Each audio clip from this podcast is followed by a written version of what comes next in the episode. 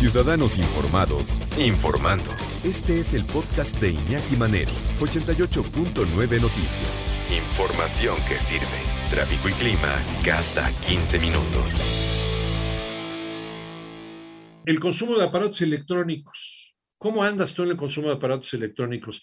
A nivel mundial, la basura electrónica representa el 5% del total de desechos industriales. Y mucho de este volumen se debe al uso de dispositivos como tu celular, tu computadora, este, la computadora, más bien la computadora de piso con la que estoy transmitiendo ahorita por Zoom y estoy transmitiendo a otra computadora que está ahí en la cabina 88.9 Noticias. Bueno, la fabricación dirigida para tener una reducida vida útil y más cuando lo utilizas todos los días, ¿no? Como hemos estado utilizando nuestra tecnología en los últimos dos años de pandemia.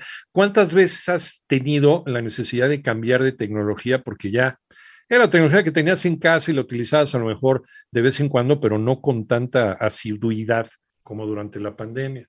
Pues mucha gente tuvo que renovar toda su tecnología o porque ya era obsoleta o porque tronó ¿no? con el uso durante la, la pandemia. Hay un documento del Centro de Estudios Internacionales Gilberto Bosques del Senado de la República aquí en México. Eh, estos productos se han hecho más accesibles, es cierto, pero de acuerdo con este, con este estudio, también existe la obsolescencia programada, que se refiere a um, diseñar productos para que se rompan rápido o no funcionen en el corto o mediano plazo. Lo peor es que todo esto es legal, ¿eh? O sea, sí, ¿cuál calidad? A lo mejor tienen calidad, pero calidad para bien poquito tiempo. Eso debe, a ver, perdón, pero no sé dónde está la Secretaría del Consumidor, la, la Procuraduría del Consumidor, ¿eh? Debería estar especificado. Este producto que le estoy vendiendo le va a durar bien un año y ya se le va a empezar a, le va a empezar a fallar, se le va a empezar a romper.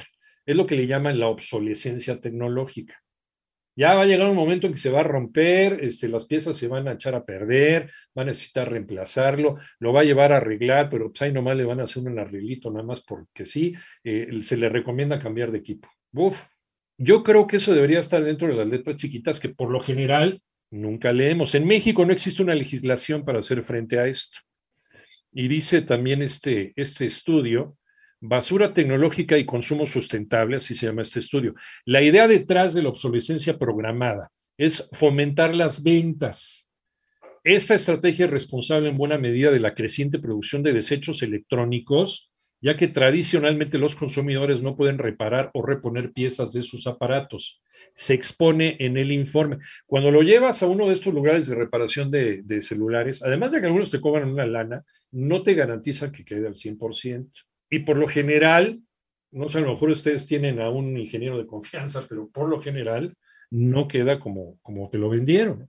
El Centro Gilberto Bosque refirió que en 2018 la autoridad garante de la competencia en el mercado de Italia sancionó con 10 millones y 5 millones de euros a Apple y a Samsung por prácticas comerciales injustas, que es lo que estamos platicando. Señaló que ambas empresas llevan a cabo acciones para obligar a los consumidores a descargar algunas actualizaciones en sus teléfonos móviles. Escuchen esto, ¿eh?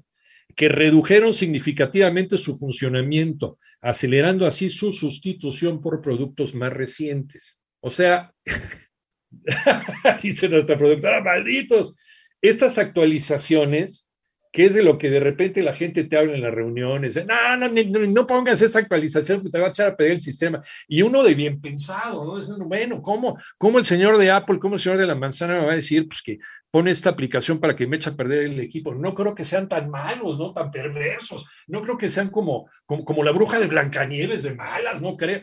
Pues según este estudio, sí, y han tenido multas en otros países del mundo. En México no hay una legislatura, decíamos, para hacer frente al, a, este problema.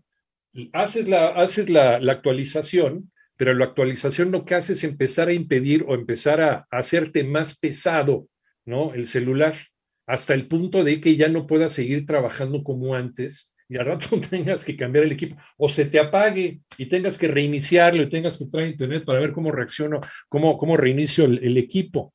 La senadora Giovanna del Carmen Bañuelos de la el senador Miguel Ángel Lucero Olivas del Grupo Parlamentario del Partido del Trabajo presentaron un proyecto de decreto para reformar la Ley Federal del Consumidor con el fin de combatir y erradicar la obsolescencia programada. Vaya problema en el que estamos metidos.